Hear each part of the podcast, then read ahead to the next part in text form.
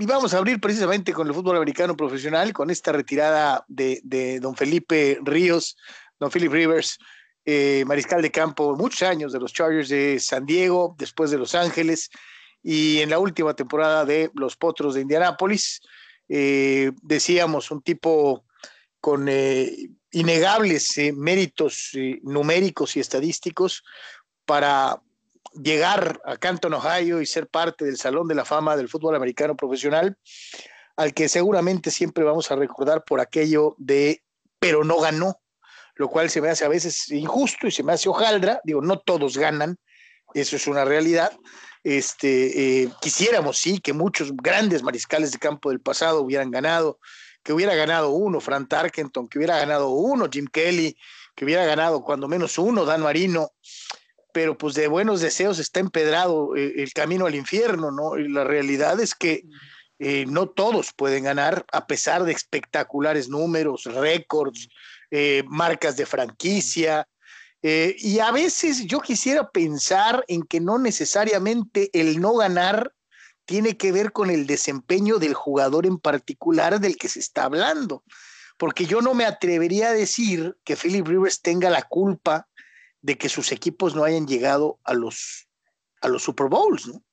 Eh, digo, Anuar y yo rememorábamos aquel juego contra Patriotas que tenían en la bolsa y que le perdieron de una forma bueno, bueno, por eso, pero es, es como lo que hablamos de Brice, Carlos. Este, ahorita tú y yo expresamos más o menos nuestras eh, opiniones, ahorita las reafirmaremos también para escuchar lo que dice Tony, pero digo, o sea, en todos los años, o sea, eh, vamos a poner el mismo ejemplo de Brice, ¿no? O sea, eh, que un par de años perdieron porque fueron este, ajusticiados por los referees en otro, pero en otros perdieron por eh, que Peyton tal vez o porque la defensiva, pero también hubo un par de años por ahí en que Breeze no se salva y en este caso ah, también.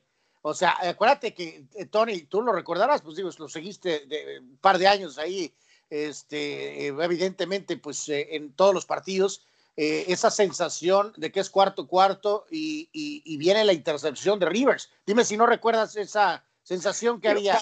Oye, particularmente al final de su carrera, ¿no? Particularmente al final de su carrera, los últimos años, sí, sí tenías esa impresión de que, de que la iba a calabacear, ¿no? Pues digo, honestamente, yo no, no tenía la idea que iba a tirar la intercepción, pero sí tenía la idea que no se iba a ganar, ¿no? También hay muchos juegos en los que sí se regresó. El problema es que, como dices, Carlos, sobre el final de su carrera fue donde se magnificó, ¿no? Porque eh, digo, ahorita me sobran dedos eh, eh, para mencionar las intercepciones que tiró en la primera parte de su carrera, ¿no? O sea, son, son pocas significativas. De la mitad para adelante sí va mucho de la mano con la falta de talento que tuvo y evidentemente el querer hacerlo solo, el desesperarse, etc. Esa es una cosa importante a destacar. Yo creo que uno de los graves problemas de Philip Rivers en esa etapa fue, híjole, no veo cómo estos hijos de su me van a sacar del, rollo. Voy a tirar y me voy a poner a tirar a lo loco a ver si por ahí le, alguien hace algo, ¿no? Eh, esa, eh, eh, el jugar con cierto grado de, desesperación es algo que sí le, le nubló un poquito la visión al final de su carrera, ¿no? bueno, bueno, bueno, hay, que decir una cosa, ¿no? O sea, The Counselor, este, con eh, saludos a Gidio o Emilio o Regimio o, como, bueno, nuestro amigo eh, que habló en la tarde, por cierto. no, No, fan tuyo, Tony, por cierto. Este, eh, o sea, apareció The Counselor, o sea, el señor Tony Álvarez, el abogado, este, ahorita diciendo, defendiendo a Rivers, diciendo que no la, la intercepción pero que no habían ganado. Pues, o sea, no lo interceptaron, Tony, pero pues no hacía las jugadas entonces, o sea, eh, no perdió todos los juegos, pero también se lleva su pedazo del pay. No, por eso, este, ah, por supuesto. Querer, cargarle todo el pato a, Rivers individualmente porque los Chargers nunca ganaron, se me hace injusto. ¿eh? No, o sea, bueno, acabo de decir que se lleva su pedazo del pay. No, no, por eso, por eso, pero ah, por ahí me sonaste como que, no, no, él le toca porque él es el coreback, ¿no? O sea, híjole, eh, eh, con los, ¿te acuerdas? Lo platicamos en el programa de la mediodía, ¿no? nomás ponte a ver la lista de head coaches que le tocaron y neta es como para persinarse, cabrón. O sea, sí, sí, sí, sí, sí. De 2006 a 2010 tenía a la mejor línea ofensiva de toda la liga. Del 2000, eh, bueno, vamos a poner el, el, año que entraron a playoff en 2013. Del 2015 al 2019, la línea ofensiva era basura. Era basura, era basura, era basura, es una realidad, ¿no? Entonces, sí tiene también mucho que ver y luego eh, ahí es donde es, viene la equivocación de Philip, ¿no? O sea, no tienes tiempo, pues ahí te va, ¿no? Ahí se la viento al alto, porque pues no voy a tener tiempo para deshacerme de ella, ¿no? Pero eh, creo que dentro de todo esto, sí, le tenemos que reconocer, o sea, el, el tipo nunca, nunca perdió una apertura, ¿no? Jamás perdió una apertura desde que tomó la titularidad del equipo. Oye, y hay que dar, oye, darle mérito. Hay algunos jugadores que tienen este a, su pequeño, a su primer hijo o hija o segundo y pierden partidos. Y Philip tiene como 10 y nunca perdió un partido. ¿eh? Hay que darle este extra crédito por, por esa este, situación. Ahora, yo nada más reitero aquí este punto, Carlos, que mencionamos el tema, ahora no, no, yo mencioné el tema de Fouts y Rivers, ¿no? Este, eh, que hay muchas similitudes en sus carreras y obviamente pues al final pues no alcanza, ¿no? Eh, pero también para la organización ex de San Diego, tuvieron en este lapso entonces, y decíamos, ¿no? Que el que sí llegó fue Stan Humphries, ¿no? Este, tuvieron a Fouts, tuvieron a Drew Brees y tuvieron a Philip Rivers, no campeonato.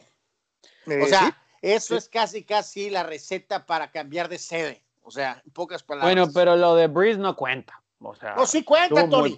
Ayer veía la foto esa, Carlos. Tony, Carlos, ¿tú te acuerdas de ese draft?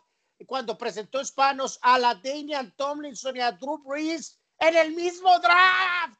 Sí, sí, dos Hall of Famers, ¿no? Eh, eh, y yo, yo al margen de, que esta ha sido una discusión eterna con nosotros, a mí me hubiera gustado más ver, o sea, hasta dónde hubiera podido llegar Drew Brees más adelante con los Chargers, pero el destino me lo negó.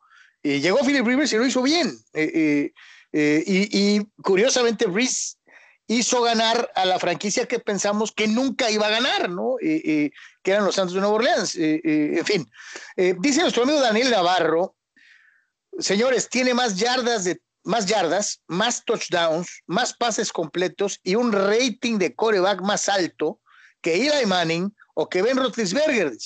Tiene más victorias que el propio Manning, quien tuvo que lidiar con, y, él y, Rivers tuvo que lidiar con cinco coaches, el peor dueño y el peor dueño de la liga, mientras que Manning y Roethlisberger casi toda su carrera tuvieron al mismo coach y a dos de los mejores dueños de todo el fútbol americano profesional, comparándolo con dos brillantes eh, jugadores de su generación. Daniel Navarro, en su comentario. Este, ¿a, quién, ¿Con quién abres el Super Bowl, Tony? Compraste, sacaste la lotería y tienes un eh, partido mañana por el título. Solamente tienes la opción de eh, comprar a Eli Manning o a Philip Rivers. ¿A quién pones para el juego del Super Bowl? Bueno, pues es que Eli ya lo ganó, ¿no? O sea, si a eso nos vamos, pues tendríamos que decir que Eli porque ya lo ganó. Philip ni siquiera llegó a uno. Bueno, o sea, tendríamos que decir que Eli Manning, porque en, los, en el juego más importante, juego mejor. Así de sencillo. O se equivocó menos. Digo, porque también hay que recordar que los, los, los juegos de Eli eh, no fueron brillantes, fueron consistentes y parle de contar, ¿no? Pues sí, el asunto es que, eh, ¿cómo evaluamos?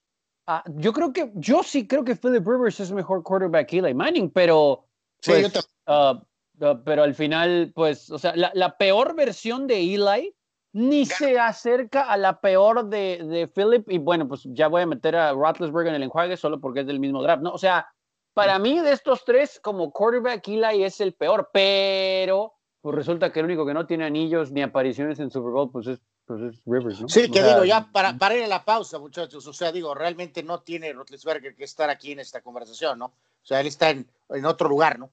Está en otro lugar. Rotlisberger está tres escalones arriba de los dos juntos, de los otros dos. Así es sencillo, sorry.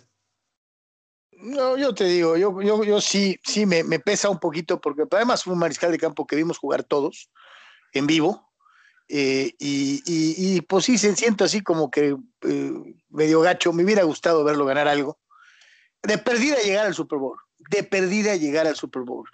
Eh, ni modo, no se le hizo, hoy anunció su retiro el inolvidable Felipe Ríos con los Potros de Indianápolis y todos Ah, lo, lo recordamos con los Chargers más que con los Potros. Nuestro buen amigo Adalberto Ruiz dice, buen líder, le faltó equipo. Eh, pues sí, yo, yo, yo creo que las mejores versiones de los Chargers no, eh, pues tristemente no, no alcanzaron y, y después, en años muy buenos, por ejemplo 2010, fue un año impresionante, la mejor ofensiva y la mejor defensiva, y resulta que el equipo ni siquiera entró a postemporada por los equipos especiales, ¿no? O sea, Sí. hay, hay, hay detallitos. Sí, sin saber, sin saber eh, que esto iba a pasar unas horas después, muchachos. Ayer, por cierto, vi un resumen de ese juego contra los Patriotas, eh, como de unos 15 minutos, eh, pero sobre todo la parte final, este, y sin irle a los Chargers, verdaderamente me dio dolor estomacal. ¿eh? Este, o sea, santo Dios. Eh, la jugada, Sí, ¿dónde está? ¿Dónde, dónde está, ¿Dónde está en este momento Marlon McCree? O sea, eh, Tiene hot dogs en algún lado, con seguridad. Y, y- y sabes qué, también deprimente, Carlos, la verdad, el hecho de, de- de- de palpar, ¿no? Los sonidos, digo, digo, insisto yo, este, eh, sin ser de esta región, pero obviamente, pues, este, apreciando, este, pero eh, quiero ponerme los botines de gente como Tony, Tony Toe, o sea, el hecho de que ese lugar ahorita es, este, pues, Nada. eh, que es nada. Es Sí, nada, sí, sí, y el equipo ya no equipo, ¿no? O sea, y lo único que tenía que hacer Marlon McCree era depositar sus glúteos, ¿no? O sea, en el césped, y, y, y santo Dios. Sí, Santo fíjate, Dios. y qué bueno que lo pensé- mencionaste así, ¿no? Porque si probablemente el señor McCree hubiera hecho lo que tenía que hacer y los Chargers hubieran avanzado, vamos a suponer hipotéticamente hubieran ganado un Super Bowl, tal vez el equipo nunca se hubiera ido. Sí, señor. Sí, sí, No, sí, sí. Totalmente, totalmente. Aunque yo insisto, yo sí creo que ese año era de los Colts, independientemente de lo que pasara en ese juego. Pero, pero Digo, pues de- de- nunca vamos de- a digo, saber, ¿no?